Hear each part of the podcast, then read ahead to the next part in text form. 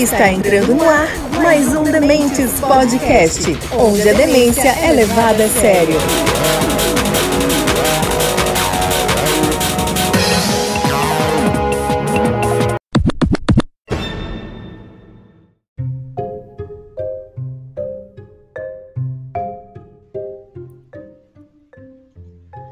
Fala galera, tudo bom com vocês? Está começando mais um Demente Podcast, onde a demência é levada a sério e a zaga do Vasco nem tanto, aquela desgraça, maldito. Começamos mal.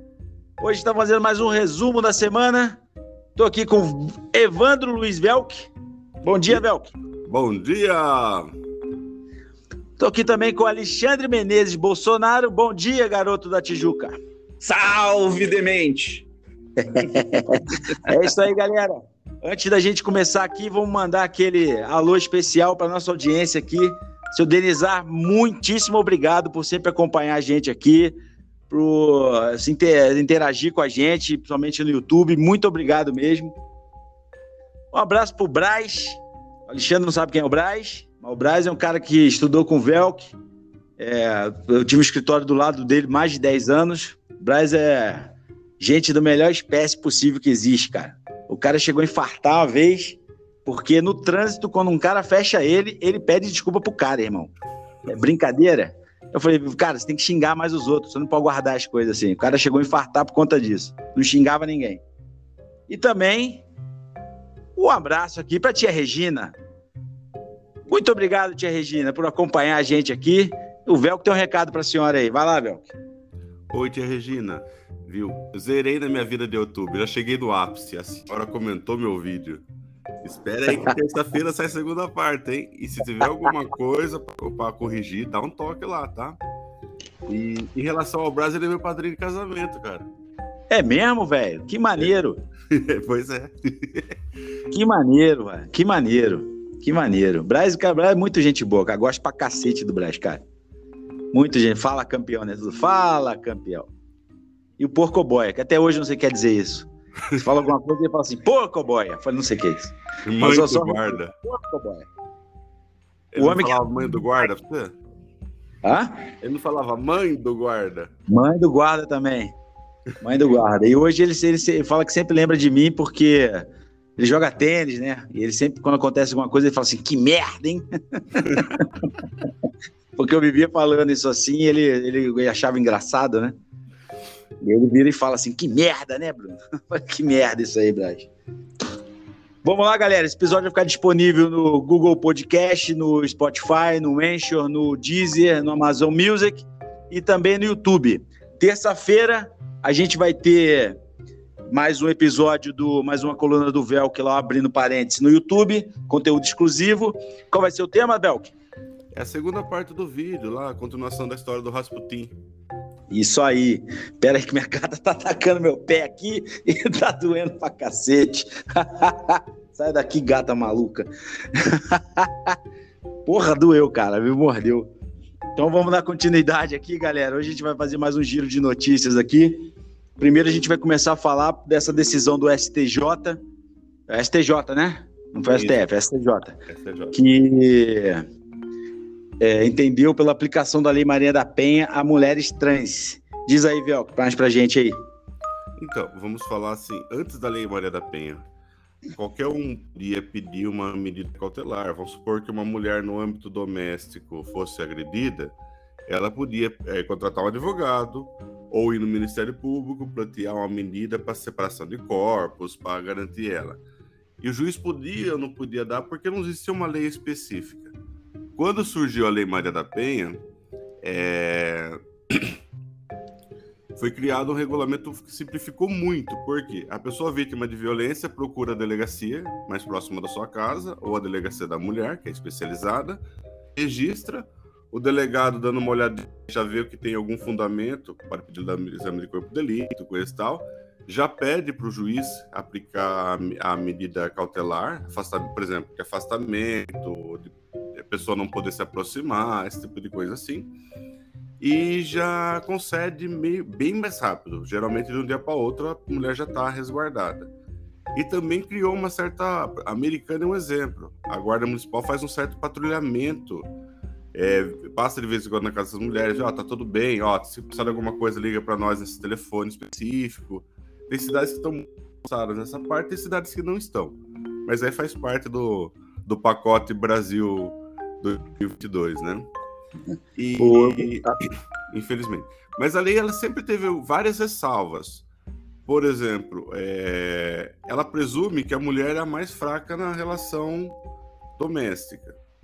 E você. E isso é baseado em estatística, geralmente é assim mesmo. Ela é a pessoa mais vulnerável. Só que tem exceções. Eu mesmo já vi exceção de pessoa ter que. A mulher sendo condenada a pagar aluguel pro ex-marido, porque na verdade a agressora era ela, né? E o que, que acontece também? É a, como a mulher é vítima de violência, é, é fala, legalmente presume-se que ela é vítima. Uma menina de 14 anos que apanha do pai e o um menino de 14 anos que apanha do pai tem tratamento diferenciado. Então tem essa questão que ela precisa ser um pouco melhor estudada. Mas é um avanço porque é uma situação que não existia um planejamento, não existia uma solução jurídica, agora tem e é rápido e fácil. E recentemente teve uma decisão do STJ que o Bruno comentou. É, vocês estão ouvindo o, o, caminhão do circo passando aqui na frente da minha casa? Sim, ou... Sim dá para ouvir. É muito Bom, legal, sim, cara. Inclusive, tem que começar a cobrar propaganda do circo, né? Vamos pro circo, vamos pro circo. Circo, patrocina nós, mano. Eu vou fechar o microfone. Você continua aí, Bruno, que tá feio o negócio. Não, não, fica tranquilo, não tá atrapalhando, não. O Velk, o seguinte, Oi. você conversou com a Vitória, né? Ela é. Conta um pouquinho de, pra, dela pra gente aí. A Vitória. A Vitória é minha prima, lá de Mogi das Cruzes, e ela é uma pessoa muito atuante nesse universo trans.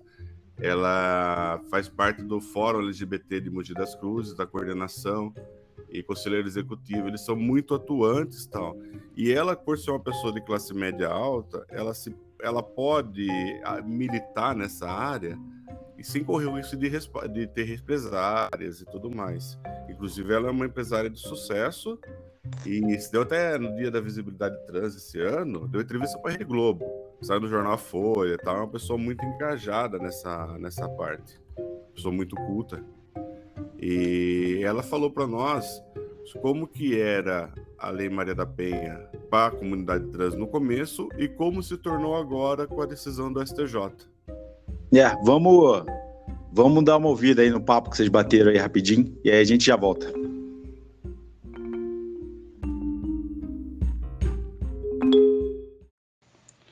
Vitória, como que você recebeu, como que a comunidade é, LGBT não sei se tem é LGBTS, eu não sei, tá? Desculpa a ignorância.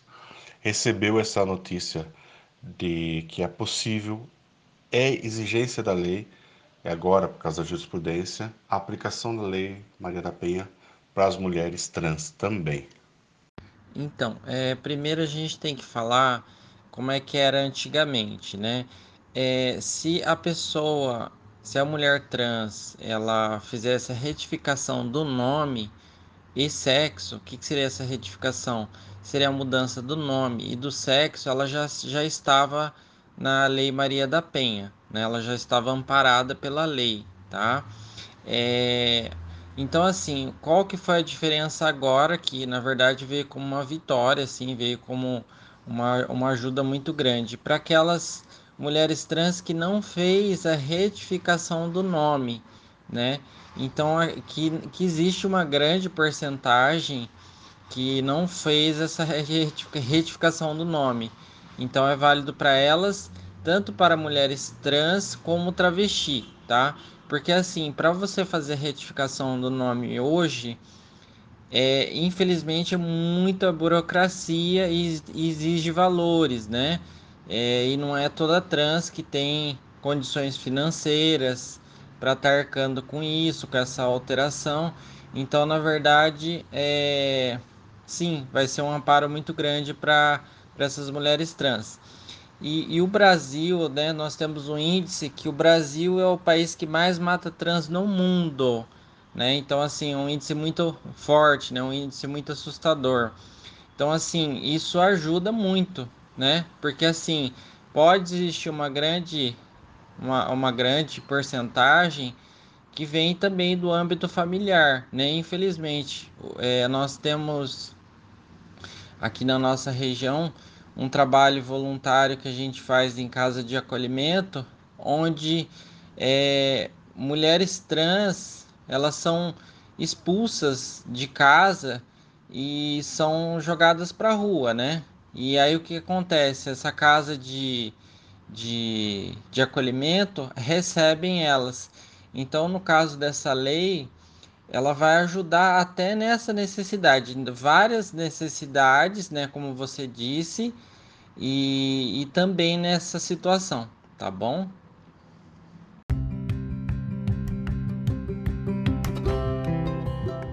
É. Então é isso aí. É, o Velco conversou com a Vitória. E aí, Alexandre, o que, que você acha disso aí? Eu acho que é um assunto assim, pô, difícil para mim comentar isso aí, cara, porque se o STJ decidiu, com certeza eles estudam muito isso aí, eles devem estar a par, devem saber o que estão fazendo, e mas se foi para ajudar eles, tá bom, cara. Tá, tá legal. É, porque eu, eu, eu não. A gente não. É, vocês viram aí que ela não tem como precisar uma, uma estatística, né? Mas eu acredito que o primeiro local que elas devam sofrer algum tipo de violência, seja psicológica ou física, deve ser em casa, né? Sim. E... É, relação com o pai, né, com os avós, né, de complicado, é complicado, cara. É, deve ser o primeiro local que, que deva ter problema. Sem dúvida. E assim, a... é o tipo da coisa que eu não entendo porque as, as maiorias se sintam ofendidas. Por quê? Bom, por exemplo, você é um homem, você acha que a mulher trans não tem direito a receber apoio da Maria Maria da Penha, é só você não se relacionar com a mulher trans. Você é mulher, eu não consigo, eu não sei que palavra que eu vou usar, tá? Então vamos falar uma mulher normal, seria horrível falar, tá? Mas é. eu não sei outra palavra para usar, então vai esse mesmo. Uma, uma mulher, mulher, não que acha que a lei Maria da Penha se aplica, ela não muda nada em relação a ela mesma. Só tá acrescentando direito para outra categoria. É, não tá categoria horrível, mas é isso, tá? É, companheiro, o companheiro, outra categoria, companheiro. Mas o É, cara, é aquilo, não tá tirando direito de ninguém, né? Só tá reconhecendo um de alguém, né? Eu acho válido. Se, se a pessoa é vítima de violência, é... eu, eu, eu tenho severas críticas com a Maria da Penha. Ela nasceu de com um propósito bom, correto, mas ela às vezes é utilizada de uma forma muito ruim. Entendeu? Muitas mulheres usam para se vingar dos caras é, com a Maria da Penha, tá? Eu mesmo já tive casos assim de, de que é, o meu cliente sofreu com isso, não muito por conta da mulher, mas por causa da filha da mulher dele que não gostava dele. Ele, ele tinha feito algo, estava com na, na, medida restritiva, né? É, na, com a medida protetiva, tinha restrição de contato, essas coisas. E a menina que não gostava dele fez a mãe ir no fórum falar que ele entrou em contato, sendo que foi a mãe que procurou ele, né? Ah, e aí ela, a filha fez a mãe e lá falar que foi o contrário. E eu não consegui soltar esse cara de jeito nenhum até sair a sentença do processo. Teve outro caso também, uma vez, numa audiência assim também, que a, a vítima chegou assim, a falou, não, fiz isso porque eu tava com raiva dele, que ele tava conversando com os caras, eu não queria ir pra casa. Eu falei, ah, muito obrigado, você resolveu muito meu trabalho. Eu fechei minha pasta assim, fiquei olhando, ela levou uma fumada. Né? Então, infelizmente, a Maria da Penha, ela tem esse tipo de utilização, tá? Que é, é um problema, tá? Ela tinha que ser, ela ser, ser, ser reformulada para evitar esse tipo de coisa, cara. Porque você pode acabar com a vida de um cara desse aí, entendeu? Ele pode de repente cair numa cadeia da vida aí, que de repente, dependendo da acusação que ele receba, é, lá dentro o bicho pega, xará. Os caras não perdoam, não. Então... Não é bonito, não. Não, é, não então. É, é, Mas, complicado, assim, É, e tem o um outro lado também. Eu acho que, na verdade, aí falta Estado, né? Olha, hoje uh, os caras conseguiram derrubar, ó. A moto passando aqui, abrindo Não deu pra ouvir, não. Não dá pra ouvir, não, cara. Você tá falando, mas não tá dando pra ouvir, não. É. Olha, o microfone é melhor que eu calculei, olha que beleza. É. É, não quer falar assim, uh, você tira uma. Você separa um casal, Só que a mulher é dependente emocionalmente e financeiramente do cara. Andado dois dias, ela aparece na delegacia, no fórum para retirar o processo, né? Tem isso também. Tem isso também. Tem essas que tem isso, tem esse, esse quer retirar a queixa, né? Igual os caras falam no filme, né? Isso. E acontece engraçado, né? A dependência financeira e emocional. É, contar uma história venérea que aconteceu comigo, né? Lá no distribuidor, trabalho no distribuidor de fórum, apareceu uma moça, o estagiário entendeu, né? Aí ele falou pra mim: Ó, você viu que moça bonita? falei, ah, eu vi, por quê? Então, ela veio aqui falar que apanhou do marido, só que só tinha. do namorado, né? Só que só tinha processo no, no, no juizado. Eu passei para ela, ela tá indo lá. O juizado na época era em outro prédio. Eu falei assim, cara, você fez merda, calma aí, vamos ver. Tava selecionado só a competência do juizado, não apareceu o processo que, que ela foi vítima de violência doméstica. Falei, corre, tá. Aí o moleque saiu abalforido atrás da mulher. A hora que ele voltou, ele falou assim: passou o número certo para ela, né? Ela foi embora e falou assim: mano, ela tá com uma BMW X não sei quanto lá. A mulher é bonita e rica e apanha do namorado. Como pode, né? A pessoa é rica, bonita, independente financeiramente, ela é empresária americana, depois a gente levantou a capivara, e tem independência emocional do namorado. Você explica, é. né? É, vai. Vai. O namorado é mais novo? Sei lá, é questão de. É, mas é dependência mesmo, né? Tipo, você se desfazer no relacionamento não é fácil para ninguém, né? Ó, essa conversa tá indo para um caminho errado. Cuidado com a gente vai falar. É, vai chegar no ouvido da patroa. A gente, não, não é só isso não, mano. A gente tá. Daqui a pouco a gente começa a ser meio machista aqui nessa porra. Cuidado. Até pros dois lados, se você pensa assim, tá certo, estamos sendo machistas porque nós somos machistas, né? É, mas eu conheci muita a gente. A Luísa não nos ouça. Sim, acho que ela daria razão para mim. A gente conhece muita gente que tá num relacionamento ruim, seja homem, seja mulher, porque gosta da família da pessoa, do, do, do do, do desafeto, tá lá, faz parte daquele relacionamento, curte a família, tá com filhos e tal, e não consegue sair. É, várias coisas, né? Vários fatores. É, filhos, esses bichos, é, acomodação mesmo com a, com a renda dos dois. Fala assim, ah, consigo ter uma vida boa, ter minhas coisas aqui que sozinho não vou conseguir ter. E relacionamento é isso mesmo. Não tem jeito. Pessoas se, se acomodam com alguma coisa e ficam. Separar seis gatos não deve ser fácil, hein, Bruno? Não, eram quatro na época. Depois eu peguei mais dois.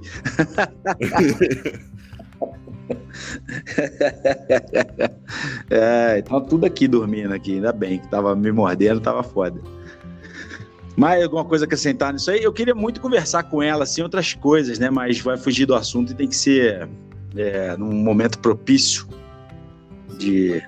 Tem a participação, né, no, numa vida cotidiana, assim, de, disso aí, mas aí a gente, um dia a gente combina com ela e conversa com mais calma.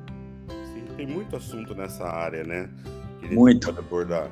Até, por muito. exemplo, a relação, como que ela, inclusive no Dia da Visibilidade, falou sobre isso. Ela é uma empresária que está no ramo que é praticamente só homens que a atuação é mais masculina. E como que ela saiu nisso aí? Ela saiu bem. Mas talvez se ela fosse, se ela não fosse o topo da cadeia alimentar lá, será que ela sairia? É. Yeah. É, é, é um assunto complexo. Muito complexo. Alguma coisa que acrescentar aí, Alexandre? Não, não, tranquilo. Tá, tá, tá bom. Ó, só uma coisa, galera, para lembrar aqui. É, é, sempre bom lembrar isso, tá? Quanto mais que é, entrou essa questão da mulher trans, Maria da Penha só se aplica no âmbito familiar, tá, gente? Não fica achando que é qualquer situação que você possa aplicar Maria da Penha, não. Só no âmbito familiar, tá? Ou se não for família, por exemplo, um namorado, não, precisa morar junto, mas for namorado, namorada, nesse caso namorado, né? Porque é a mulher que, que é, se beneficia da Maria da Penha. É, mas fora esses casos, não, tá? Aí é procedimento comum. Perfeito, perfeito. Vamos dar continuidade aqui, galera? Vamos, vamos sim. Vamos falar do coitado do Adriano, né? Que você escuta os áudios da irmã dele e você chega a ficar com pena dele, né? Fala, pô, o cara é trabalhador, honesto, né? Passando por isso aí.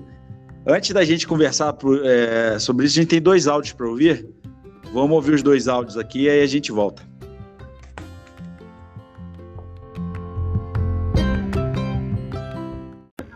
A verdade é o seguinte, que o que hoje está fudendo Adriano é o, o presidente, mais nada.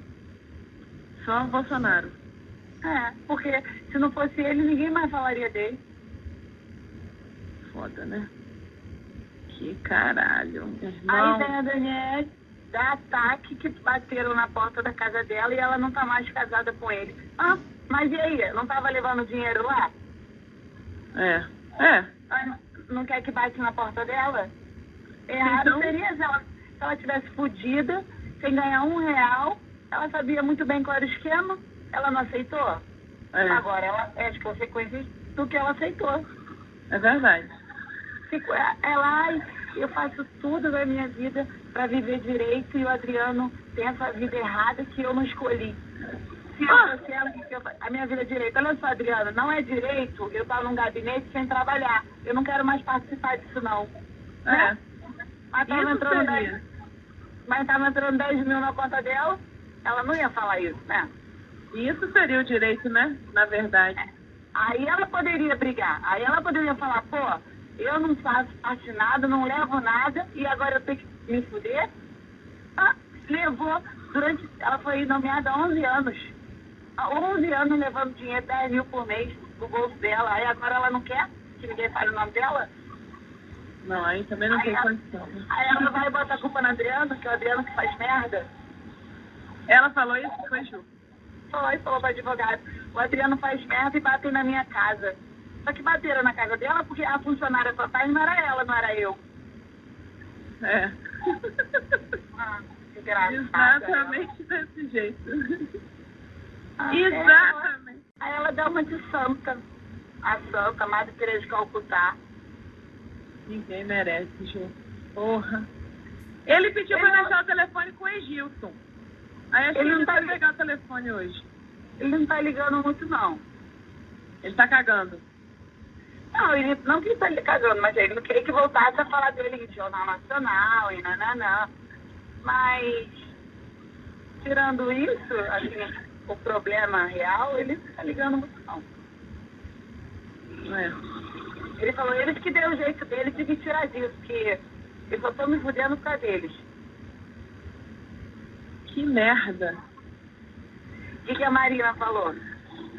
Falou isso, falou, você viu menina ontem no Jornal tava não sei onde, quando começou a falar, eu saí correndo pra assistir. Piriri Barará, eu falei, não, o que, que foi? Ela tá no G1, ela me mostrou mais ou menos no G1 no celular dela, que a internet que serve é um horror. Aí ela me mostrou no celular dela o que conseguiu abrir, não abriu imagem, não. Mas falando desse Queiroz, eu ainda perguntei, quem é esse Queiroz mesmo, Marina? Eu não tô nem lembrando quem é esse Queiroz. Aí que ele falou que era o chefe de gabinete lá do Flávio Bolsonaro, né? É.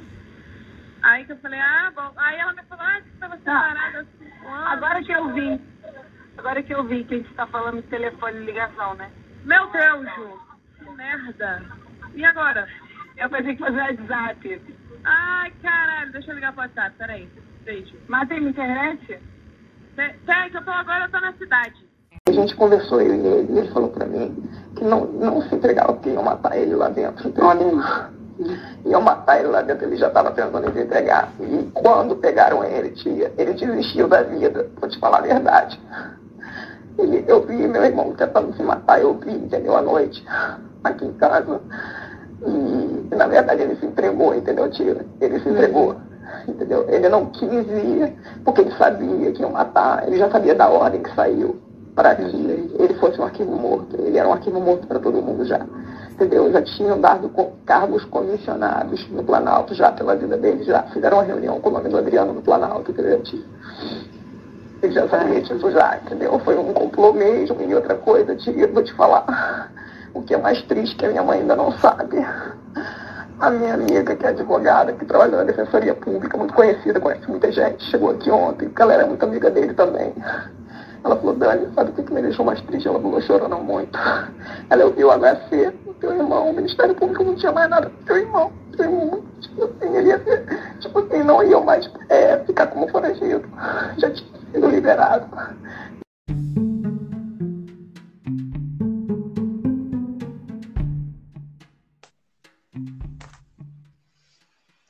E aí, Velk? O que você tem a dizer pra gente em relação ao Adriano, cara?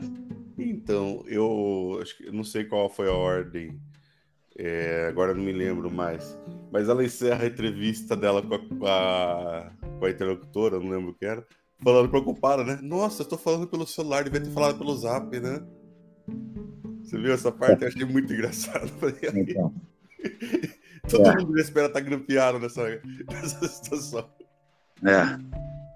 É, é, cara, é muito, é muito estranho, entendeu? É, é um, eu tenho esse lance aí do. Não é de. Não tô atacando, tá? Antes de que, que mais existia uma proximidade do Adriano com a família do Bolsonaro, tá? É, eu acho que tem uma proximidade muito grande com a família do Bolsonaro, tanto o lance do Adriano, tá? E também o lance da Marielle. Porque esses dias eu vi uma coisa que foi engraçada, falou assim: o Rio de Janeiro tem 7 milhões de habitantes. O cara que matou a Marielle morava a 20 metros da casa do presidente da República. E a Marielle tinha problema com os filhos do Bolsonaro, né? Lá na, na Câmara Municipal. Então, não sei, cara. Eu acho isso, isso grave. Tá? Não sei se tem relação. Tá? Parece que na época que executaram o Adriano, o Flávio estava na Bahia, né? Então vamos não sei. falar assim. O áudio é. por si só não prova nada. Vamos Não. deixar bem claro. Mas assim, o que é fato? Que a mulher do do Adriano, ela era funcionária do gabinete de um deles. Sim. Isso é, isso é fato. E também que eles usavam, já tem comprovação documental, só que eu não posso usar isso para acusar porque essas provas foram anuladas, que eles usavam uma empresa de, do grupo lá do Adriano para devolver dinheiro para o Queiroz.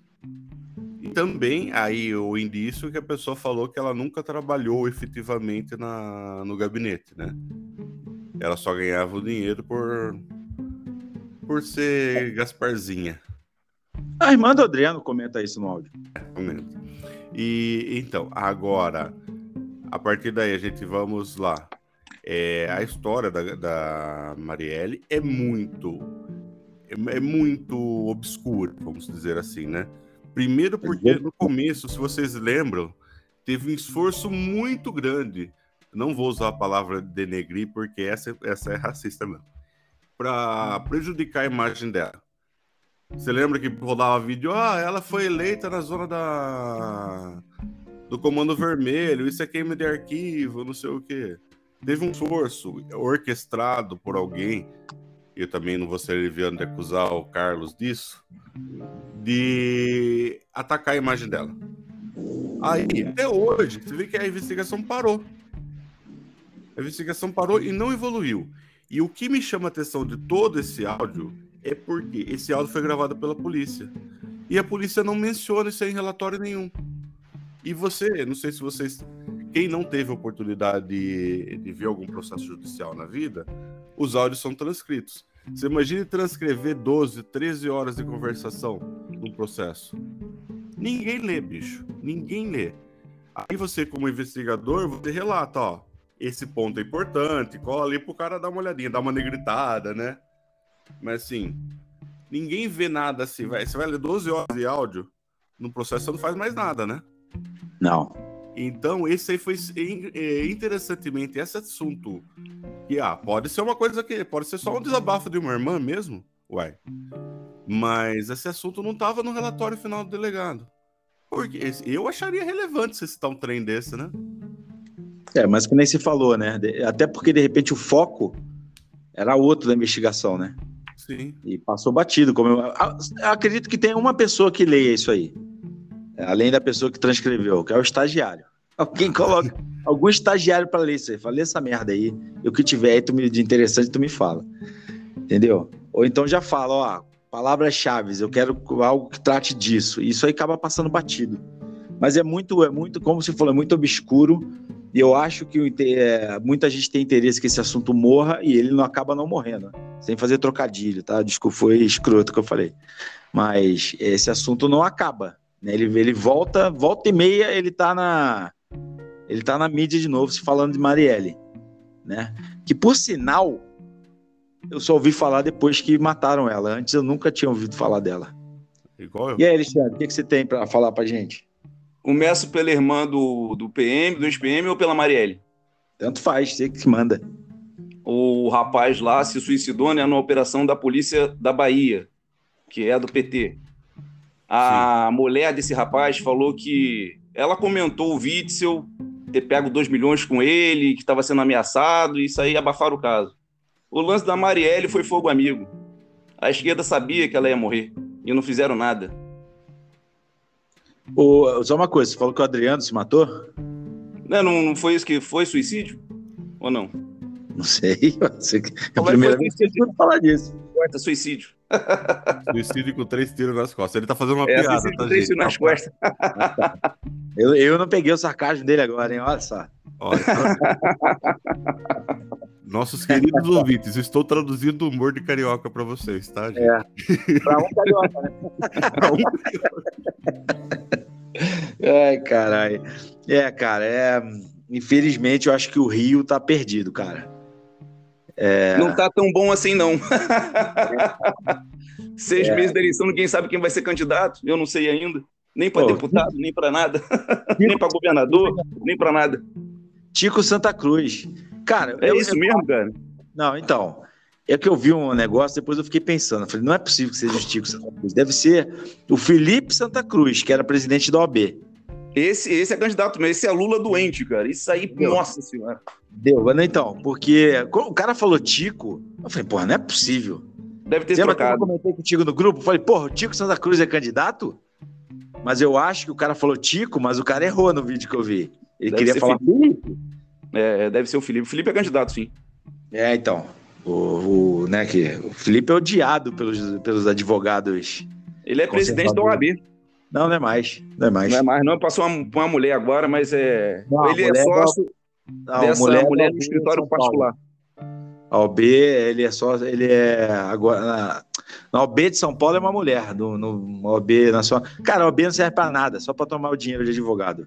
Vou ser sincero. A OB não serve para nada. Ah, aí eles falam, ah, mas tem a salinha em todo o fórum. Eu falei, porra, conte pelo valor que eu pago da, da, de, de anuidade, irmão. Tinha que ter mais do que isso, velho. Tá ligado? Esse cara, a OAB não serve pra nada, irmão. Nada. Ah. Subseção, então, nada. Tem café e bolachinha creme cracker, né? E outra coisa, irmão. Uma coisa que eu fiquei puto aqui no AB, já fica aqui o recado para vocês, hein? Vocês tiraram o açúcar do café da Isaura. Isso não se faz. Era o único café que eu tomava com açúcar, velho. Que ela já fazia com açúcar. Então ficava mó bom, mano. Aí os caras tiraram o açúcar do café dela, velho. Absurdo isso aí. Pô, tá vendo? Tem que acabar, Alber. Não pode fazer isso, não, cara. Não pode fazer isso, não. Eu, um dia eu cheguei assim, oi, Sala, cadê o açúcar? Ah, pedi isso é maldade. Isso é maldade, pô. Não, era o único café que eu tomava com açúcar, velho. Porque ficava adoçado num ponto bom, sabe? Ela tinha a mão boa para adoçar. Falei, porra, fica bom. Que, mano, tem mais de quase 30 anos que eu tomo café sem açúcar. Era o único que eu tomava com açúcar. Vamos fazer um ato de desagravo. A dona Isaura que foi proibida de fazer café com açúcar na OAB de Santa Bárbara. Absurdo, absurdo, É um absurdo, como, como, como bemudo, absurdo. Vamos dar sequência aqui, galera? Vamos lá, toca o barco, vai, vai lá. Vamos falar de um cara que trocou de lado, hein? Trocou de lado, hein? O cara abandonou o barco mesmo, hein? o Ventral vazou ou vazaram um áudio dele aí, em que primeiro ele ataca o Moro, né, fazendo as ressalvas lá, mas ele ataca o Moro, é, ataca o Bolsonaro também, e incrível que pareça, elogia aqui, entre aspas, o Lula, né? Então, e aí, Vel, que isso aí, o que, que, que, você tem a dizer sobre isso aí? Foi orgânico? Foi, foi proposital? O que, que foi isso aí?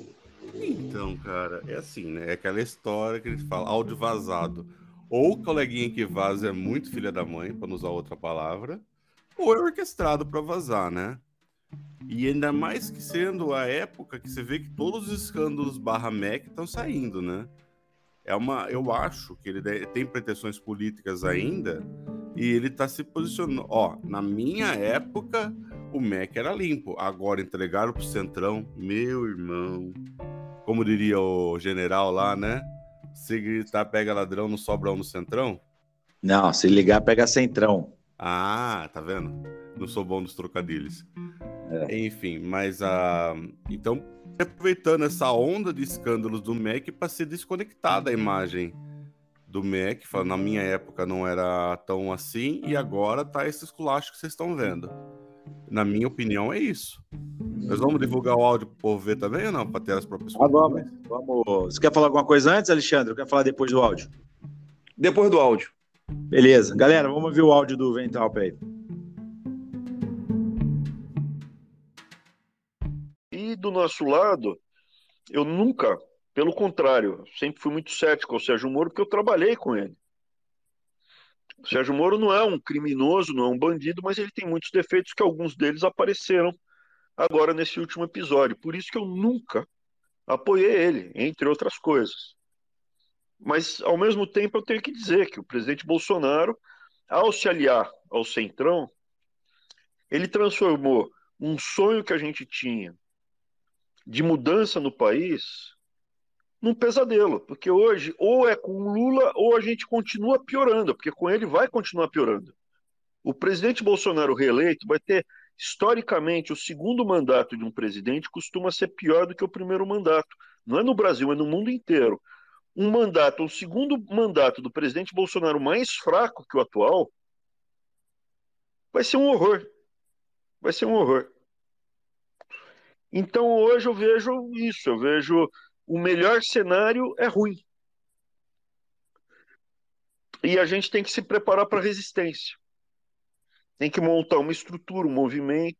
Existe muita demanda por um grupo de pessoas que defendam realmente valores conservadores que defendam realmente as nossas famílias, que falem a verdade, existe.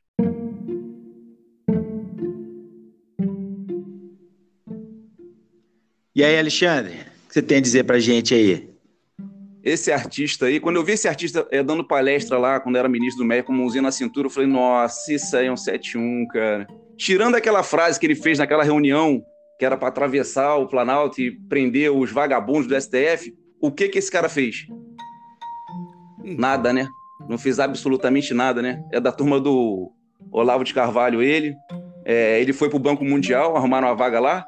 Ele é conservador de direita. O que que o Banco Mundial é, ajuda, assim? É causa LGBT, é causa a favor de as mamães assassinarem seus filhos na barriga. É, essas coisas, né? Do, do... Quer dizer, é um artista, né, cara? Nossa, Agora eu fiquei. é, o Alexandre consegue tirar na cara. Pô. Eu não sabia que o Banco Mundial fazia isso, mas beleza, tá valendo. É, ele favorece essas coisas, né? Essas paradas. Incentivo. Alexandre. Meu, essa foi tirada do fundo, lá do fundo. É. É, a gente é pego de surpresa toda o Weintraub, como ministro, o, o Weintraub é conservador. Como ministro da Educação, ele não conseguiu tirar ideologia de gênero do curso de matemática da Faculdade Estácio de Sá do Rio de Janeiro. Esse é o conservador, pô. O que, que ele fez no MEC? Qual o feito dele no MEC, além de distribuir dinheiro, que é um dos maiores orçamentos do, do da União, é a saúde e educação. O que, que ele, ele fez? Tudo, né? Eu me lembro que ele distribuiu tudo. Eu me lembro que é, mas é o que eu, é, mas é o que, que o, o ministro faz é distribuir dinheiro, né, cara? Não tem jeito. Mas só uma coisa só que eu ouvi, que eu acho, eu não sei se você ia perguntar ou não, mas que, que ideologia de gênero tem a ver com matemática? Cara, eu não sei nem o que é essa ideologia de gênero, de verdade. É assim, porque na minha cabeça, tá? E assim, eu, cidadão médio do interior de São Paulo, morador de Santa Bárbara do Oeste, eu não consigo presumir que você consegue ensinar na escola um menino a ser menina, menina a ser menino e. e então, Sei lá, eu não consigo entender isso, tá? Mas assim, é porque eu sou caipira do interior. Pra mim, o menino que já nasceu gay vai gay, menina que nasceu lésbica vai ser lésbica, e você não consegue ensinar isso, assim como você não consegue ensinar alguém ser heterossexual. Mas é minha caipirice, tá bom? É, não posso até cometendo alguma injustiça aqui. Agora, eu achava que o Alexandre gostava dele por causa da ligação com o Olavão Sete Parmas de ar debaixo da terra. De verdade, Alexandre. Fiquei surpreso agora. O Olavo foi cercado, o professor Olavo foi cercado por um monte de picareta que diz que é direita. É, é, ele é revolucionário. Esse áudio termina assim, ó. Vamos fazer resistência. Comunista, porra! Palavra comunista. Resistência é palavra comunista. E ele termina o áudio, né? Que foi vazado. Vamos ser resistência. Quer dizer, porra, se entregou. Rato falho. O Alexandre queima, ele vai na loja e fala: me dá aquele negócio lá. Como é que é? Não quero resistência. Quero o negócio do chuveiro lá que meu queimou. Ah, tá. Eu, quero, mas eu tenho resistência e tal. Não quero isso na minha casa. Aquele dispositivo metálico. Toma banho Que frio. Tem resistência na casa dele, velho. Tem uns que são blindados, né? Que não queimam o chuveiro, né? É desarma antes queimar. Não, sugestão. Você que vende kit gás para chuveiro, vai lá na casa do Alexandre, que é certeza que ele vai comprar um. Pelo menos a gente não tem resistência. Essa foi nota 1,5, mais ou menos, né? É banho frio com sabão de coco, porra. Puta merda, velho. Essa, é- essa, essa é old school, hein? Nossa, Nossa, sabão de coco. Mano, eu raspo a cabeça, uso, uso shampoo, velho, então não vou zoar ninguém mais. Minha mãe uma vez falou pra mim, quando eu morava com meus pais, ela, porra, tu usa mais shampoo que eu e tu não tem cabelo, porra. É, Mas cara, eu acho, acho que pro- você- Vamos voltar pro Mac, pelo amor de Deus. teve, teve mais um lance do Mac hoje aí também, hoje não, essa semana, né? O lance da compra do. É, é FINEB nome? Como é que é o nome? Aquele Fundo Nacional de Educação Básica, é isso? É de Fundo Nacional de Educação. É, acho que é isso aí. Bom, enfim, FNDE. Que teve o lance de de. Os caras compraram veículos que eram incompatíveis com, com o salário deles, né? Isso, esse povo que foi responsável pela compra, inclusive a famosa compra do busão, que não saiu, e como diz o Alexandre, não tem corpo esticado na, no chão. Graças a Deus não teve, né? Grande É, Januário. Esses caras que compram um busão, que tentaram comprar o busão, eles é, começaram a levantar, né? Fica no holofote e vai aparecendo as cagadas, né? A Exatamente. salarial deles é 10 conto. E 10 conto em Brasília é mais ou menos 4 conto em Santa Bárbara do Oeste. Você sabe que o custo de vida lá é alto pra caramba, né? Não é assim, não é compatível. E, inclusive as mansões de 6 milhões aqui, se você vê uma mansão de 6 milhões em Santa Bárbara, uma mansão de 6 milhões lá em Brasília, você vai ver que não é a mesma coisa. Entendeu? Mas tudo bem, esse é um do assunto que a gente tem que divulgar depois. Não, uma coisa. Ah, tá, só uma coisa, Vel, em relação a esse lance dos carros, a reportagem entrou em contato com a concessionária e perguntou para saber o valor do carro financiado. É. A parcela equivalia a 90% do salário do cara. Sim, era tudo os BMW. X da vida lá, tal, carro de É. 400, 500 mil, e uma É. pessoa que ganhava 10 mil por mês. Aí tô falando do salário ser 10 mil, porque a pessoa aqui no interior fala, não, mas 10 mil por mês é um baita no salário. E é. É o salário que 95% da população brasileira não ganha. Mas em Brasília, especificamente, não é um salário alto, porque o custo de vida lá é muito alto. E é, se o cara tiver ganhasse esse salário para comprar um carro, ele teria que dedicar 90% do salário para pagar a prestação. Ou seja, é, é totalmente incompatível com o padrão que a pessoa tem. E, e esses caras eram dono do orçamento. Ou seja, eles compravam o busão por 270 por 470 e votavam alguma coisa para eles. Essa é. É. a acusação. É, cara, infelizmente isso aí não vai acabar nunca no Brasil. Por mais que tenha um discurso bonito, entendeu? Isso não vai acabar nunca. entendeu? Não vai acabar isso aí.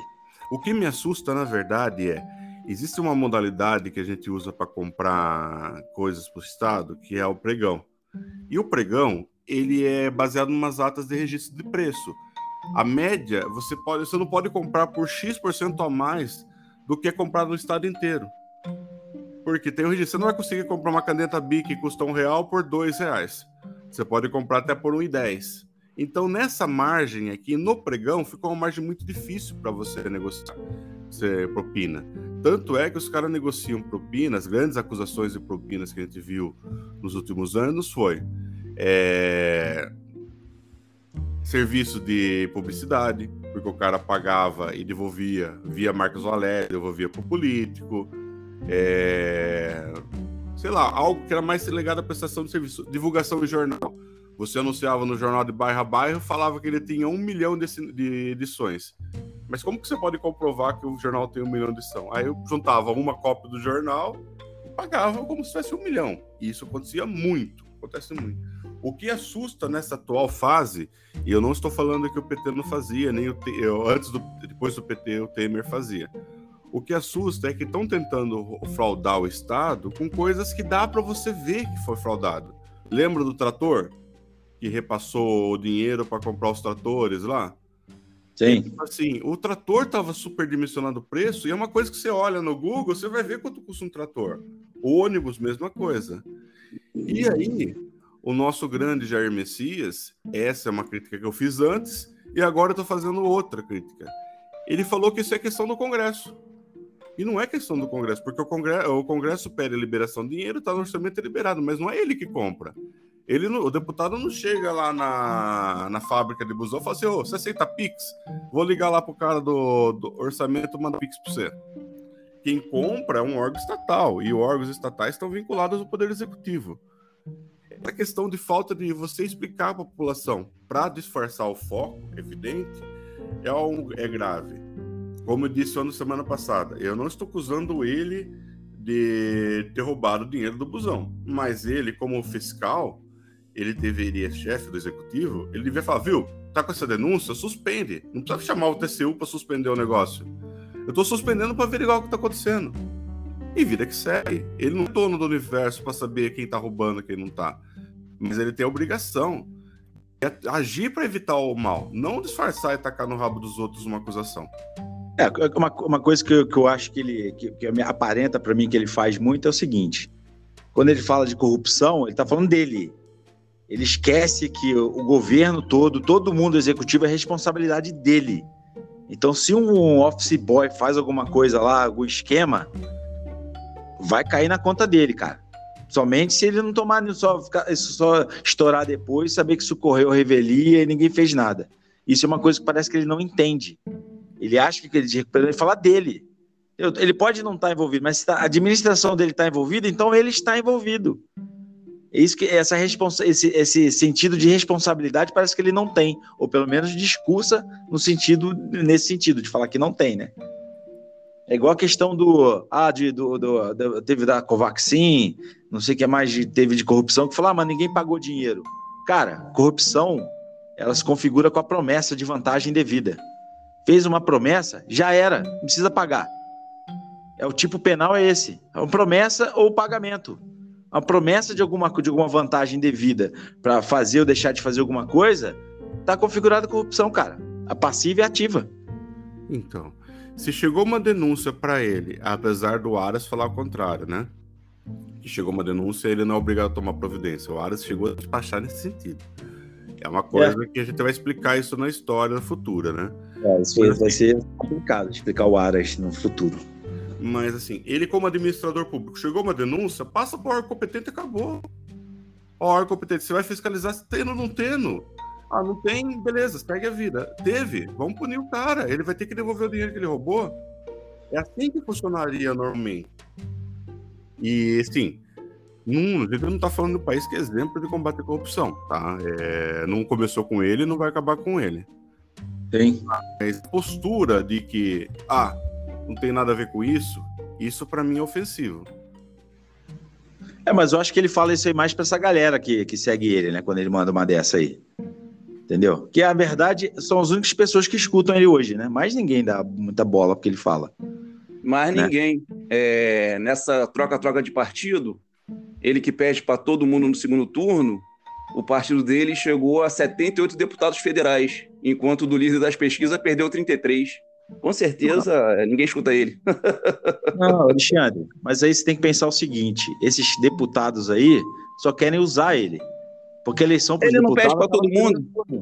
Acaba no primeiro turno e é proporcional. É, é, como a gente já conversou aqui. Entendeu? Então, eles não estão eles, eles não estão levantando a bandeira do Bolsonaro, cara. Eles vão usar o Bolsonaro. Vão usar por quê? Ele não tem voto? Entendeu? Os caras Rejeição não alta. Hã? Mas tudo Rejeição bem. alta, pede pra todo mundo. Por que, que eles foram pra lá? Será que Mas, eles fazem outra não. pesquisa? Alexandre, só uma coisa, cara, desculpa. Mas não é esse pensamento dos caras. Os caras, mano, eles não precisam de milhões de votos. Eles precisam de alguns mil votos só. E ele é tão fraco, tão fraco que tá com o maior orçamento lá do daquele lance do da verba, né, que dão para os partidos. No fundo Não, eleitoral. Tudo bem, tudo bem. Uma coisa que você não tá entendendo é que eu tô falando é o seguinte. Você pega essa questão do. Eles estão indo para lá porque o Bolsonaro tem voto pra cacete e eles estão indo lá atrás dos votos do Bolsonaro. É isso que eu tô falando. E que o É- líder da pesquisa não tem porra de voto nenhum. Todo mundo abandonou o PT, cara. Quase a Não, metade cara. do partido pulou Mas é- fora. Mas, mas é que tá. Nego não saiu do PT pra entrar no PL. Não, acho que não, mas abandonou o líder das pesquisas, velho. Não vai ganhar no primeiro turno, Não. não tá juntando com o Chuchu. Você tá confundindo as coisas. Pega Não, não, cara. Vocês estão tentando botar corrupção num, num governo que não tem corrupção. Ah, não, ia comprar o, o- o carro, só que não comprou. E Por que não é não nem ele que ia comprou? comprar. É, é, tem, Os tem caras licitação, compraram. tem um monte de coisa, né, cara? Mas por que, que não comprou, carro, Alexandre? O quê? Por que, que não comprou? Por que, que não comprou? Não sei. Porque quero saber. Por que, que não comprou? Porque o TCU deu uma liminar falando você pode até concluir Ah, o então o processo. TCU deu uma liminar, pô. Então, mas ele brigou que até o final que ele queria comprar. Mas tudo bem. Não, Não, não sei. Ele falou isso? Não sei, não tô sabendo. Eu vou te falar uma coisa. Ele falar que não tem corrupção, eu já falei isso aqui uma vez. É a mesma coisa de eu falar que eu não sou gordo. Não, porque você fala assim, ah, porque o Lula foi descoberto, o Pedro 10 anos depois. Cara, o mensalão foi no meio do governo Lula no primeiro mandato. A- a- o crime aconteceu no primeiro mandato. Então, tá, mas o Lula não foi preso pelo mensalão. Não Lula sei, foi mas já tinha crime ali, cara. Tudo Já bem, tinha cara. crime ali no correio. Aí o que, que os caras fizeram? Sacrificaram o Zé Dirceu para não pegar o Lula. Então, Certo? Beleza, tudo bem. Foi uma estratégia que eles usaram. Mataram o Zé Dirceu. Mataram, politicamente. Ele morreu ali. Mas ele salvou o Lula. não sabia de nada. Entendeu? Então, exatamente. Então, exatamente. o Lula foi reeleito, foi reeleito em primeiro turno, se eu não me engano. Tá? Ele conseguiu passar ileso Não, por não, isso. não, não, não. Foi primeiro turno, não. Foi segundo turno com. Não sei se foi com Serra, né? Foi com Serra. Não, Não, Serra foi, foi com. Foi o Geraldo Alckmin. Foi com o Chuchu. O Não, segundo mandato foi com o. Chuchu. Eu acho que o segundo mandato, se eu- salvo engano, o Velco, você tá na frente do micro aí, até você também, Alexandre. Não, O Confirma primeiro aí. foi com o Serra. Peraí, peraí, peraí. peraí. O primeiro não, foi o com o primeiro Serra, mandato foi com o Serra e o segundo foi com o Chuchu. Foi com o Chuchu. Mas, é mas eu acho que o segundo, ele venceu em primeiro turno. Não, Não, não, não, não, não, segundo. não, não, não, não, não, não. Venceu, não o teve segundo, segundo. mas foi assim. Foi uma diferença boa, mas foi no segundo sim. Foi no Ah, segundo, entendi. foi no segundo. Então, beleza. Então, agora, só uma coisa, Alexandre, voltando ao assunto dos deputados. Os caras, por exemplo, os caras do União Brasil, os caras não iriam pro PT, iriam? Não sei. Não, não sei. sabe? Você Não acha que um cara. foram? A Carla Zambelli sairia do União Brasil para ir pro PT? A Carla Zambelli tá no PSL, né? E foi pro PL. Eu estou dando um exemplo. Eu estou dando um exemplo só. Tá, Tem tá. cara que não vai trocar. Ele vai para onde for, por quê? Ele quer voto. E eu Ele- falei, Danilo Ele quer Silveira, o dinheiro da. 33 mil votos, irmão. Esses caras não precisam de muito voto. Eles querem ir para pegar uma onda. E por que, que não foram pro PT? E por que, que não foram pro PT? Inclusive o PT perdeu. Mas, o Deputado. Alexandre, é isso que eu tô te falando, velho. É a questão ideológica, eles não vão pro PT. Você acha Não, que a Carla não é questão ideológica. falar. O deputado do PT eleito fugiu do barco. O deputado do PT eleito, que tá com Lula, fugiu do barco. Não, Falou você isso aqui tá... é uma furada. O Lula não tem voto. não, É isso que eu tô falando. não tem nada a ver isso aí, cara. Para, para com isso aí que... Olha, Se você que tá falando, você tá totalmente errado. Posso falar só uma coisa pra você de verdade? Eles estão indo pra onde tem voto, cara. Não, é, Alexandre, posso falar uma Ninguém coisa? vai pra entrar no partido que não tem voto. Não, você está misturando as etapas, mas tudo bem, eu vou acreditar no seu argumento. É, eles estão indo para o PL para ficar perto do governo, porque o governo, até dia 31 de dezembro de 2022, é o dono do cofre. E esses caras precisam do cofre para fazer campanha. Esses caras precisam do cofre para ter apoio para poder se reeleger. Mas tudo bem. Eu acho, é, eu, não, eu não acredito em pesquisa, acredito que a pesquisa dá tendência, não define resultado. Ah, não, isso sim. Tá, beleza. Agora, o que eu falo pra você. Hipotética, eu sei, não me gritem agora, tá? Tô fazendo uma hipótese hipotética e hipotenusa. Dia 1 de janeiro a gente tiver um novo presidente. Sabe esses caras que foram pro União Brasil? Pro partido lá que aumentou? Né? Pro lado de quem você acha que ele vai estar? Do cara que do governo anterior ou do novo governo? Hipoteticamente, se tiver uma alteração de governo, estamos fazendo uma hipótese assim muito rara. Para que lado que você acha que esses caras vão estar? Você vê, o Geraldo Alckmin anunciou que vai ser vice do Lula, só que o vice não, o Lula não anunciou que vai ser presidente, não falou que é candidato ainda. Ele ainda não falou. Engraçado, né? Foca aqui em mim.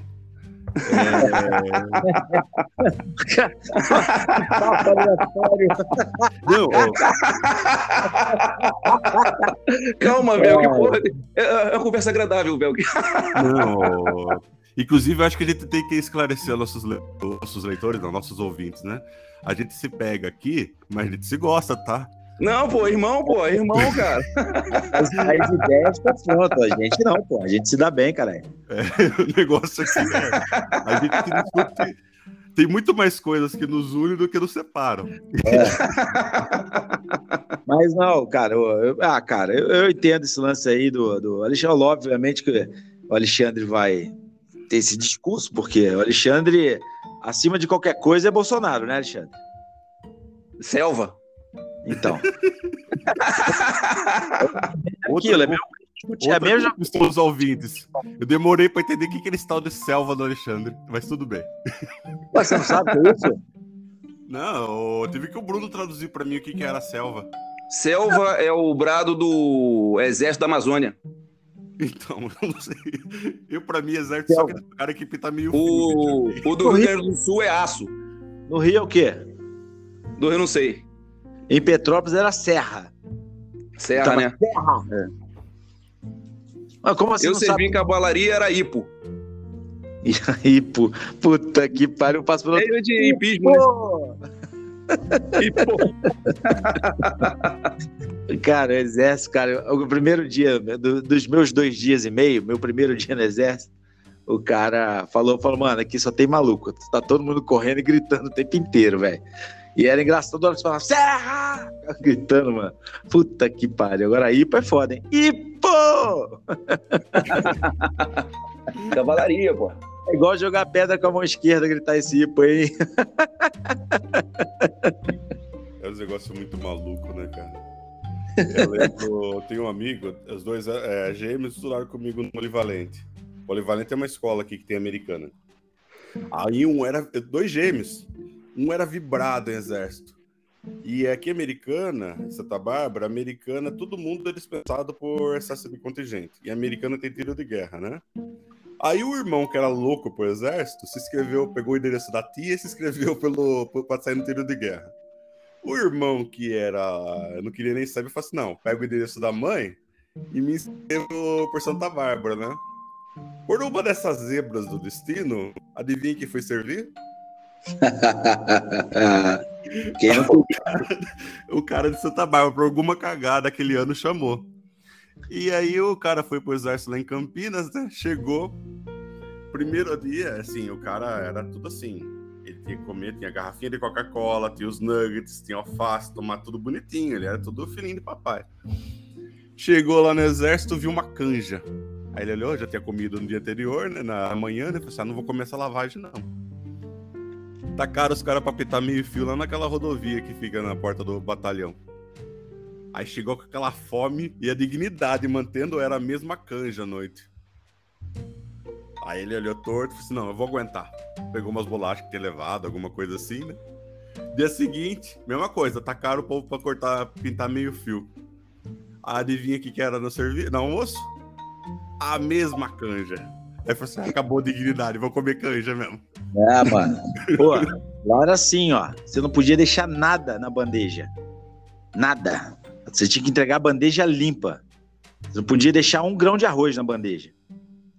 E aí teve uma vez, os que deram aquele doce de abóbora, tá ligado? Aquele doce de abóbora ruim pra cacete. Eu nunca gostei daquela. Quando, quando eu corria saco, é, atrás de saquinho de, São, de Cosme Damião, era a primeira coisa que eu trocava com os outros. Quer trocar doce de abóbora? Aquele Cara, coração? É, aquele lá mesmo. Aí o que, que eu fiz? Eu peguei e botei no bolso da farda, né? Eu falei, mano, vou jogar isso fora lá no banheiro, né? Cara, meu pelotão inteiro teve essa ideia. o vaso tava cheio. Eu ia escovar os dentes, falei, o quê? Eu vou vazar daqui. Se chegar um oficial aqui, vai me fazer comer essa merda. Eu vazei de lá, velho. Joguei e vazei. Todo mundo jogou dentro do vaso aquela merda. Você acha? Que doce ruim do cacete. Foda, cara. Isso é pecado, hein? Ah, pecado pra quem acredita nessas fitas, né? Quem não acredita é só jogar um doce ruim fora mesmo. Bem, já que a gente tá falando de exército, vamos emendar com a guerra, beleza? É, eu acho que a gente que a guerra entrou naquela fase bem escrota, né? Que começou a ter aquele lance de massacre, de gente que está sendo estão encontrando cadáveres amarrados com a mão nas costas e tiro nas costas, casos já de estupro. Então, cara, é, eu acho que a, a escrotidão humana começa a florar nesse momento de guerra, assim. É, é muito vergonhoso saber que nós somos da mesma espécie, tá? De pessoas que que praticam esse tipo de coisa, assim, não, não, normalmente isso já é degradante para o ser humano. Agora, no ambiente de guerra, é, é pior ainda, cara. Eles, cara, não sei se eles acham que tem uma licença poética, poética não, né? Uma licença para fazer isso, mas é esse massacre de, da cidade de Bush aí, é, foi Bush, hein? Tocadinho de idiota. Chegando aqui para confirmar o número. E... É bucha mesmo, é bucha mesmo, é bucha, é bucha. Não, o número. Não o nome, o número de mortes. Eu não sei, se vocês é. viram um vídeo de um cara que tava de bicicleta, um drone pegou? Tinha assim, o drone tava filmando uma fileira de, de tanques russos. Estavam parados na rua, assim. Eu vi, eu vi, eu vi, vi. Aí tinha um cara andando de bike, assim, pelo uma, uma, duas ruas pro lado. Ele virou na esquina, deu de cara com o tanque. Mano, acabaram com o cara.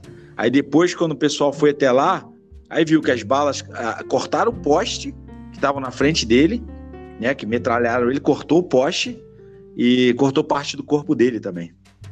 Só confirmando aqui, a notícia é... foi divulgada ontem à noite. Já estavam aproximados 360 mortes nesse massacre. É, cara. E é, a guerra, ela expõe o pior da humanidade. Sim. Sempre. Desde, se a gente imaginar, nas guerras do Império Desde, Romano. Sempre Desde o pior sempre. da humanidade é revelado lá. E o pior da, da humanidade televisionado assusta demais, cara. É. E você viu que acusaram, né? O governo russo acusou de ser armação aquilo. Porque é. parece que tem uma filmagem de dentro de um dos tanques ou de um do, dos carros da, blindados do exército russo, que parece ter um corpo que mexe. E aí os caras tiveram que pegar um especialista em vídeo para demonstrar, não, isso aqui é uma gota de chuva que pegou no para-brisa bem no momento e dá a impressão que está mexendo. Só que é uma gota. Aí marcaram a gotinha vindo, pegando no para-brisa e tudo mais. É, é que vira, vira uma, também agora essa, uma, uma guerra de narrativas também, né? Sim, a Rússia guerra de informação e desinformação, né? É. E a Ucrânia também deu motivo para isso, porque teve um caso que eu vi uma TikToker, YouTuber, uma coisa assim, foi usada para fazer um é, fotos no, no aeroporto, fingindo que ela tinha morrido também. Mas é, esse é muito claro que foi. E vamos falar, né? A gente acompanha no Twitter gente dos dois lados. Isso que é interessante, que as atrocidades elas dominam a mente de direita e esquerda, gente dos dois lados. O pessoal de esquerda, talvez por relação com a União Soviética, comunismo. E o pessoal de direita, talvez pela relação atual do Bolsonaro com, com o putão da massa. É, falando, não, viu, isso é tudo montagem, cara, isso é não sei o que e tal. Você vê que ideologia cega mesmo, né? É uma coisa que. Ah, sim. A ah, cega quando a pessoa se permite se cegar, né? Sim, lógico. Por exemplo, eu sou um cara de esquerda, é, acho que a União Soviética foi muito importante na história da, da sociedade moderna, tá? E mas eu também não sou, não vou fazer isso de chegar e falar, não vou torcer para um lado, tá? Isso é, é, não é absurdo. Uma guerra, às vezes tem que torcer para um lado. E também não vou ficar passando pano, cara. Entendeu? Eu quero saber onde isso vai dar. Entendeu? Onde isso vai acabar. Qual que vai ser o fim disso aí? Qual que é o objetivo disso? Posso falar? Claro, pô. O general Mourão deu uma palestra no Comando Militar eh, essa semana. Ele falou que o Putin é bonzinho, que o tal do Lavrov ou de Novikov, eles queriam mais porrada. E que o chefe lá do exército russo falou que a primeira etapa da guerra foi concluída e que provavelmente, aí já é análise já do, do, do- do Mourão, que é o seguinte, ah, vão fazer com a Ucrânia o mesmo que fizeram com a Coreia. Em vez de ser do norte e do sul, vai ser Ucrânia do leste e Ucrânia do oeste, né? Uma Ucrânia ocidental e uma oriental. É isso que eles estão achando que vai acontecer. Ah, não duvida não, viu? É, Porque é, mas é- assim, gera a zona de exclusão que interessa para a Rússia e a parte quem não está satisfeito na zona de exclusão vai para o Ocidente. É uma solução horrível para o povo ucraniano, mas para os interesses dos dois lados poderosos atinge completamente o objetivo. Como, como as pessoas o- o- as pessoas pouco se preocupam com o interesse do povo ucraniano nessa história aí, né? Então, É aquela famosa é, decisão que desagrada agradando todo mundo, né? É.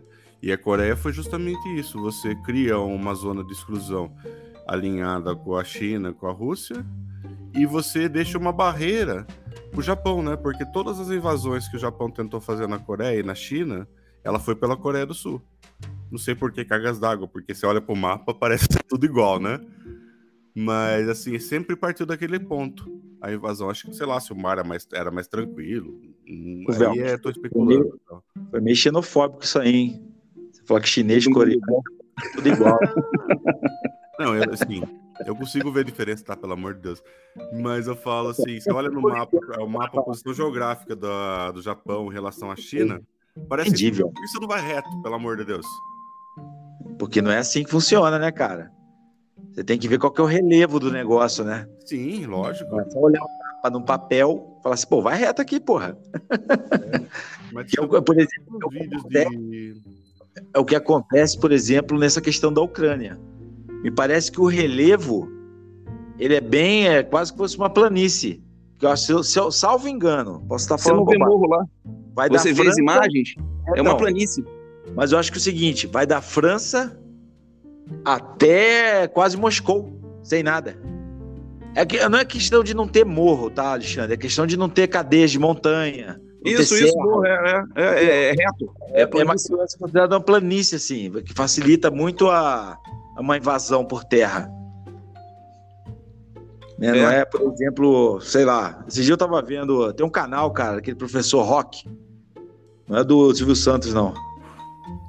Mas é. O cara é meio mala, entendeu? Que é meio aquele cara que gosta de se ouvir falando. Sabe quando o cara fala gostando de se ouvir? Fala, nossa, eu sou demais falando.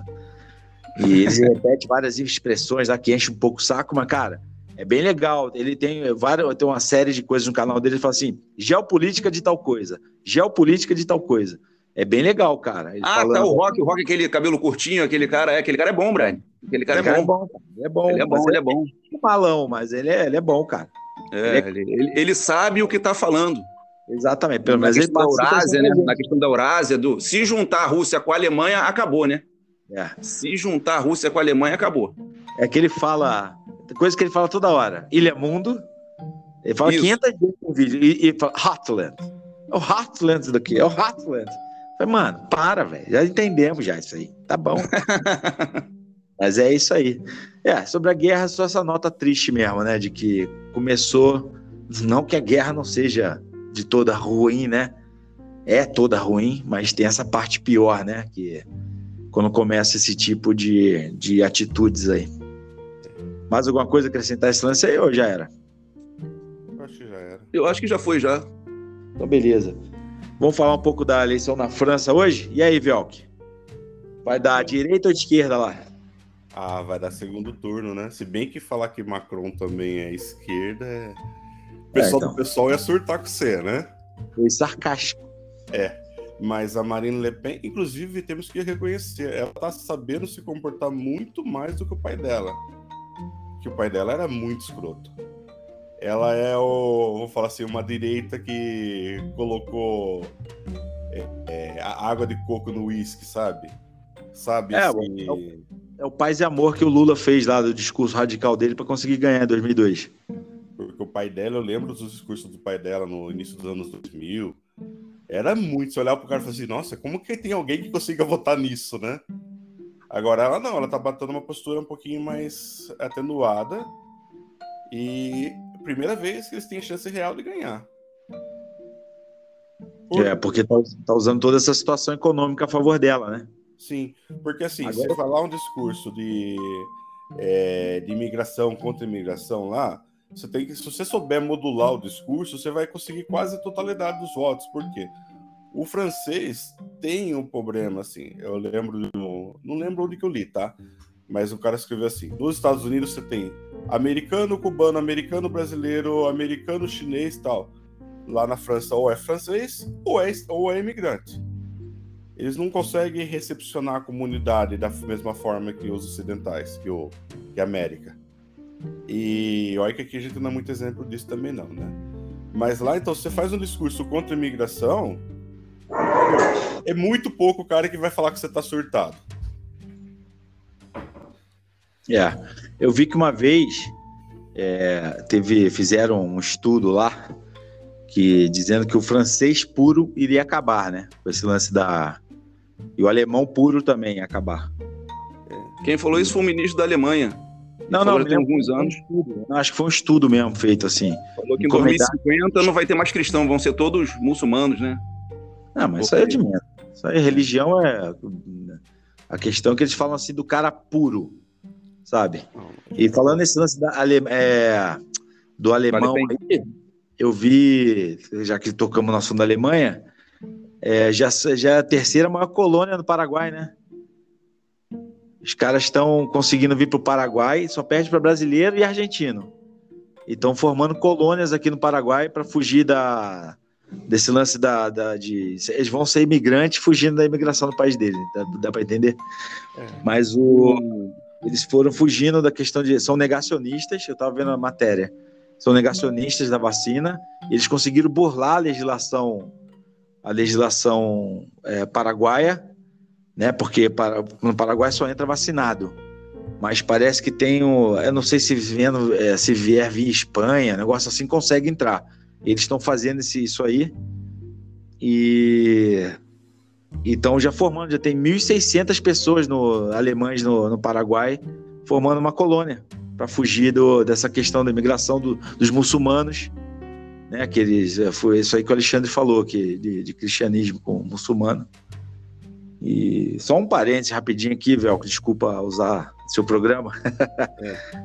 Mas esse lance de que o, o, o, islamismo vai acabar com o cristianismo é o troco, né? Não sei quantos mil anos depois, né? Sim. A questão lá, assim, ah, parece, esse é um assunto que a gente podia apelar para nossa amiga Sofia, né? Que a Alemanha entendeu melhor o processo de imigração como uma coisa natural e que vai cobrir a demanda deles por mão de obra e tudo mais, né? Demanda populacional deles. Eles têm dinheiro, têm estrutura e gente. A França não tem tanto dinheiro e tem estrutura, mas olha para o cara foi colônia deles, né? A maioria dos imigrantes franceses foi o cara que a Argelina atrás era explorado deles. Via, via dinamita. É. é. Você vê o. Tem um amigo que é do Vietnã. A família veio do Vietnã, foi morar na França. E ele trouxe pro Brasil, garoto, para fazer férias. Então. É. Mas você Uma vê coisa... a Bélgica. A Bélgica destruiu o Congo, mas eles recebem eles de boa, né? Porque eles têm esse, sei lá. É meio estranho se falar que um país tem peso na consciência, né? Mas eles sabem da dívida histórica que eles têm com o Congo. Eu ia falar exatamente isso em relação à Alemanha. A Alemanha carrega um pouco de culpa nessa postura hoje, que é querer se afastar o máximo possível do que for o nazismo.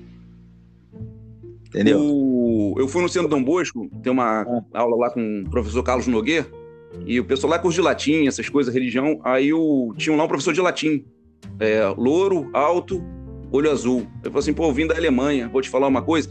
Ela tava falando da, da, da, da Angela Merkel e da Dilma, né? Ele tava comparando a Angela Merkel, vocês reclamam da Dilma, pô, a Angela Merkel também é meio assim truncuda, lá é considerada ultradireita, né? A gente chama aqui de não, mas lá é ultradireita mas ela vai ter posição na história, até mais do que o Hitler, que ela foi muitos anos no governo.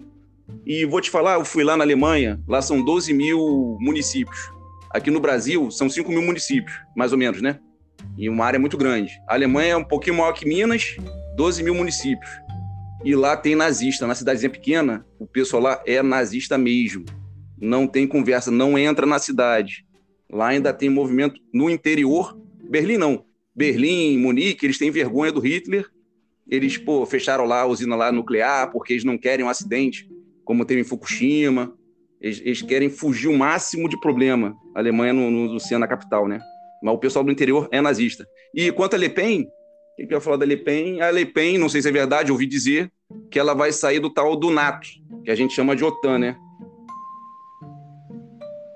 É... Ela já declarou isso aí. É uma certa posição nacionalista que é coerente com o posicionamento deles. E não só. Não, não só mim, só uma tava, coisa, Bel. Eu estava conversando da... com ela sobre aquela entrevista. Ela falou que ela chegou a ser abordada pessoal do de partido é, neonazista. E assim, ela olhou, ela se passa por alemã. E ela estava com uma reunião conversando com brasileiros, né? E o pessoal chamou ela no canto, ofereceu ela para se filiar, para dar apoio e tal. Ela falou assim: viu, eu sou brasileiro igual aquele povo que você tá querendo expulsar, tá? É uma coisa assim, é, muito louca você imaginar que existe isso ainda, né?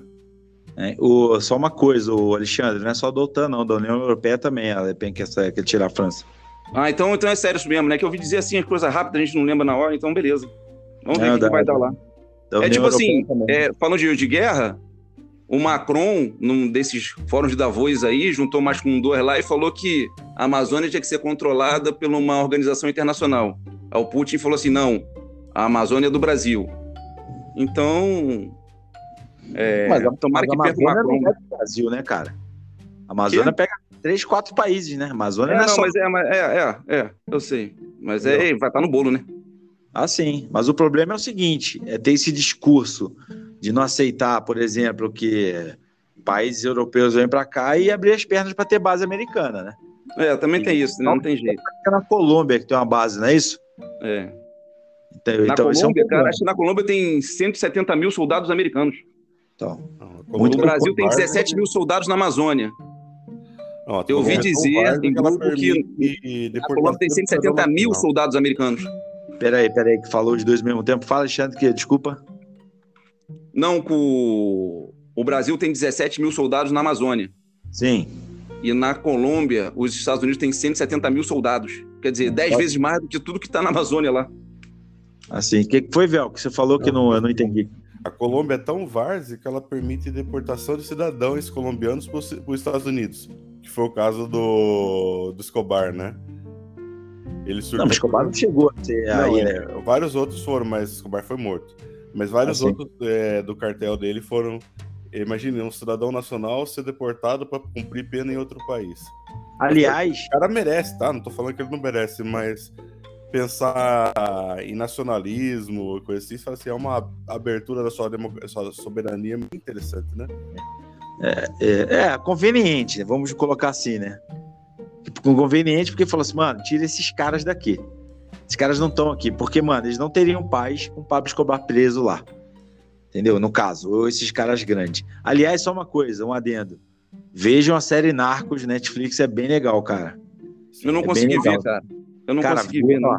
A primeira, a primeira temporada, ela já tem seis temporadas, né? Que ela vai emendando uma na outra. A primeira temporada trata de 20 anos, 20 é, anos da vida do Pablo Escobar. A segunda trata de, do, dos últimos dois anos da vida dele. É, é, muito louco. A terceira fala do cartel de Cali. E aí, da quarta em diante, ela começa a se chamar né, Narcos México. Já tá na terceira temporada. Mas, cara, vai emendando uma parada na outra. Vai seguindo uma ordem cronológica de como foi a questão do controle do tráfico de cocaína. Muito louco, cara. Muito bom, cara. Muito bom. O bicho lá pegava quando aquele cara mandava matar, matava a família toda, vai lá, desenterra e mata de novo. Sinistro. é muito louco, cara. Sinistro, Brad. Um outro adendo. Tem um filme também que faz parte da história do, do Narcos, dessas do Pablo Escobar, que inclusive tem um trecho na série disso, que é o Feito na América, com Tom Cruise. Que inacreditavelmente Esse é muito uma bom. história real. Esse é muito bom. Esse eu já vi umas cinco vezes. Esse é bom pra caramba. Pode É. ver que show de bola, cara. O cara, ele tem. Ele também faz, ele tá nesse bolo aí, porque tem o, esse personagem está na série. Então é bem legal ver esse lance aí, cara. É muito, mano, era muita piração, velho. Muita piração. Eu voando. E aí, já fazendo, emendando aqui com o streaming, ó, o gancho que eu fiz, hein, Velk? Oi, foi chique, hein? Você gostou, né? Você viu que eu vim puxando o assunto para ir pro final agora. Vel, quer dizer então que não é a falta de dinheiro público que está quebrando as emissoras, não?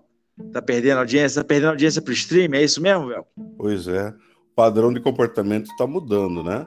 É, eu vi uma, um tempo atrás uma live do Felipe Neto tem mais audiência que a Band, que contratou o Faustão e paga uma fortuna para ele. Ou seja, quanto que custa para o Felipe Neto? A estrutura dele é grande, mesmo assim não é menor do que uma TV municipal. Mas nem se compara. que tem mais audiência que a Band. E agora saiu uma notícia recente que o streaming, isso engloba HBO Max, Star, é, Disney Plus, Star Plus, principalmente a Netflix, que é ainda é o maior, Amazon Prime Video e os outros, ele já, soma, já tem mais audiências do que o SBT, a Band e a RTV somadas. Só a, a Record ela ainda é mais relevante e a Globo ainda lidera. Ou seja, esse. Mas assim, eu, na minha opinião, nada modesta, eu sou o único produto que eu assisto ao vivo, vamos falar, é o futebol. E mesmo ele eu já tô assistindo no streaming. Porque o padrão que é tipo assim, o consumidor antigamente eu colocava o relógio no Jornal Nacional. Oito horas começa o Jornal Nacional, né? Esse padrão de consumo de assistir a hora que a televisão quer já foi. Já foi, É, o não quer isso. É, dizem que abaixo de 25 anos ninguém vê mais televisão aberta, né? É. Eu sou no celular. raramente eu vejo. Raramente eu vejo. no celular. É. Eu raramente Eu lembro- A mídia que eu mais consumo. Ele vai fazer 10 anos agora, inclusive só para comentar com vocês. Semana, é, quinta-feira eu não participei do programa porque eu tava abalado com a derrota, né, do São Paulo, 4 a 0 né? Aí o molequinho chegou, viu, olhou pra tela da televisão, viu o placar, olhou para mim, deu aquela risadinha e seguiu a vida dele, né? Opressor. É, não, é o bicho, cara. Fala assim, é, Isso dói na alma. excepcional, porque o moleque vai te humilhar, viu? É, é certeza. O negócio é assim. E você vai amar ele ainda por causa disso. Essa, Mas essa eu risadinha lembro que uma vez ele tava assistindo. Ah, inclusive a TV. A SBT era a última TV aberta que trabalhava com produtos infantis. E terminaram essa semana, descontinuaram essa semana o Bom Dia e Companhia. Não tem mais na TV aberta é, horários específicos para crianças. Talvez na cultura, mas tudo programa antigo, os Castelo e Ratimbum ainda. É, criança, que é o grande perfil, que é o grande futuro consumidor. Eu lembro do meu filho, ele assistia, eu tava assistindo TV é, Bom Dia e Companhia com ele, falei assim, viu, como assim? Tem é, para a programação para passar, você, você não escolhe o que você vai assistir? Ele não conseguiu entender como a televisão funcionava. Que tipo, eu quero assistir esse desenho agora, eu quero assistir o outro agora. Não tem que ficar esperando a vontade da dona, né, da televisão.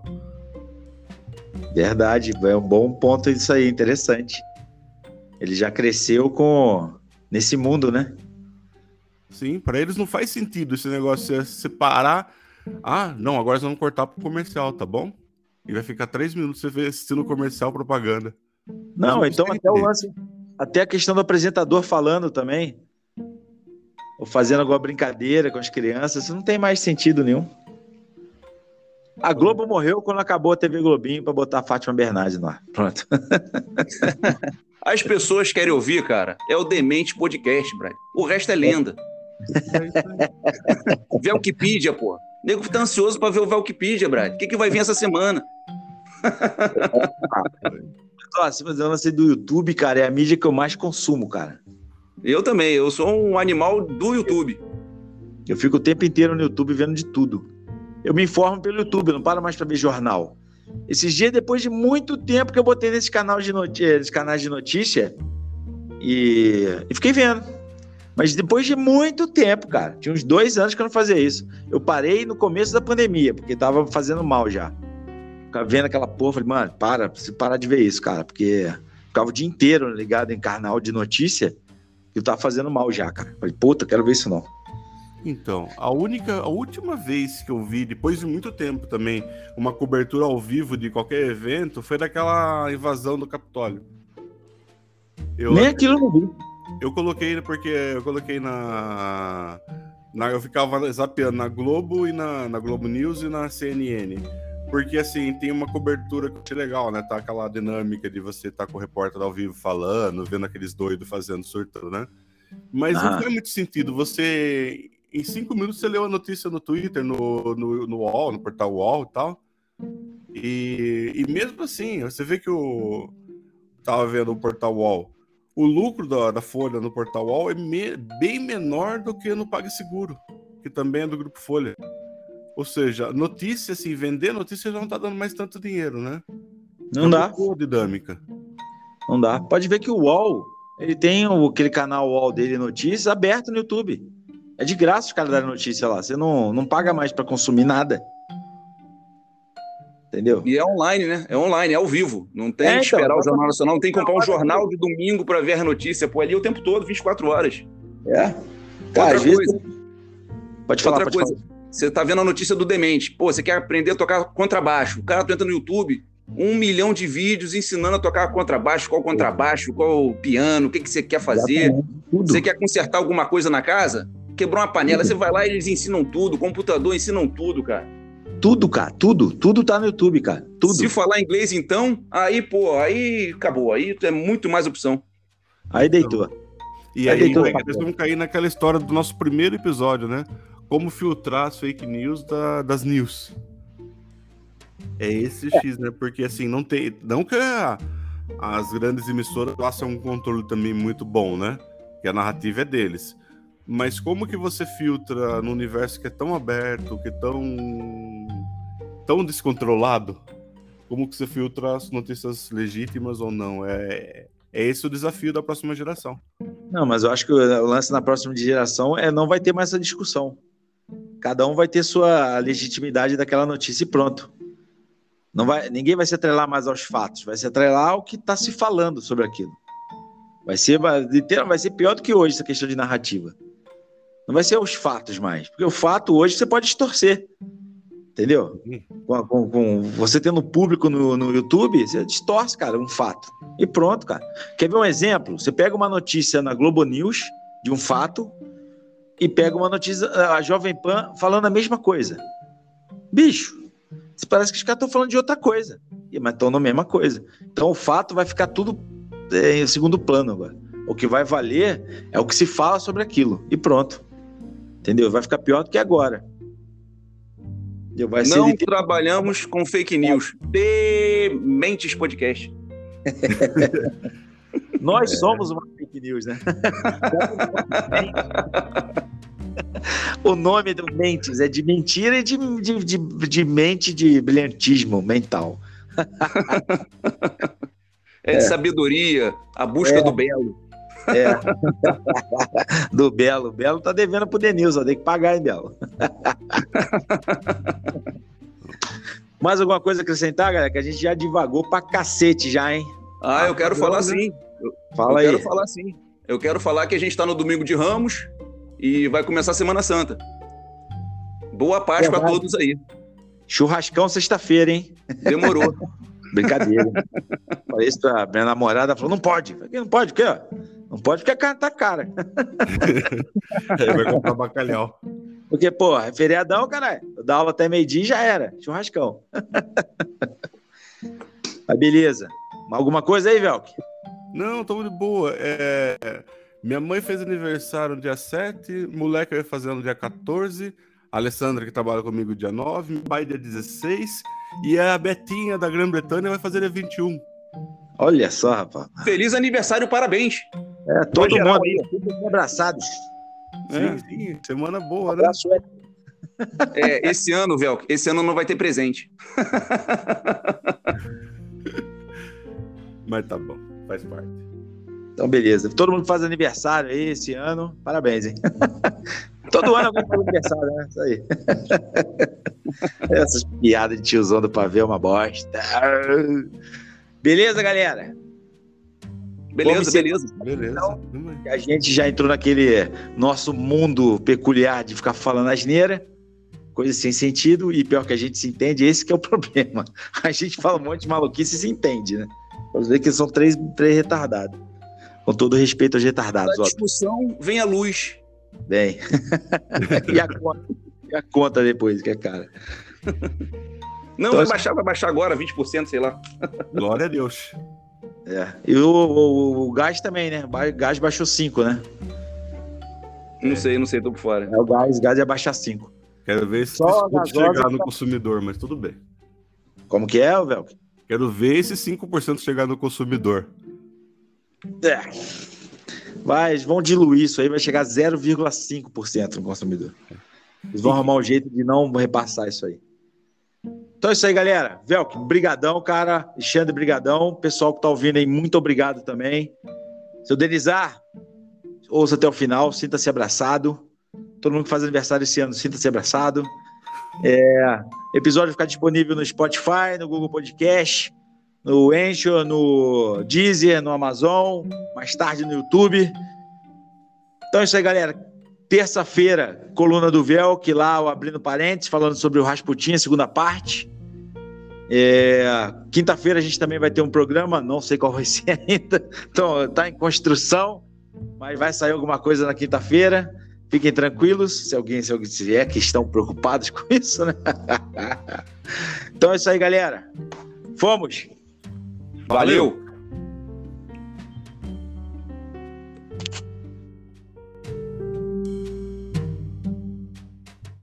Dementes Podcast, onde a demência é levada a sério.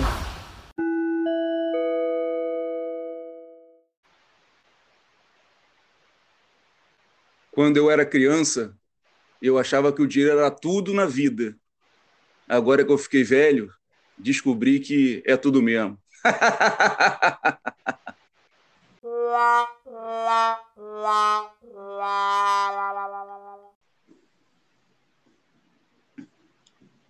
Como é que ele mexe o micro, fecha o microfone? Eu boto o dedo aqui no microfone. é para ouvir o Ah, áudio aqui do Velcro. Ah, o Velk agora tem microfone de lapela, rapaz. Tá pensando o quê? tá, tá, tá, tá. Ah, o, cara é outro, o cara tá em outro nível agora, tá ligado? Outro patamar, né? Assim que os caras falam. A gente não, a gente fica aqui com celularzinho, bota almofada. Todo rachado, tela rachada. É. Ô, Alexandre, Dementes Podcast, onde a demência é levada a sério.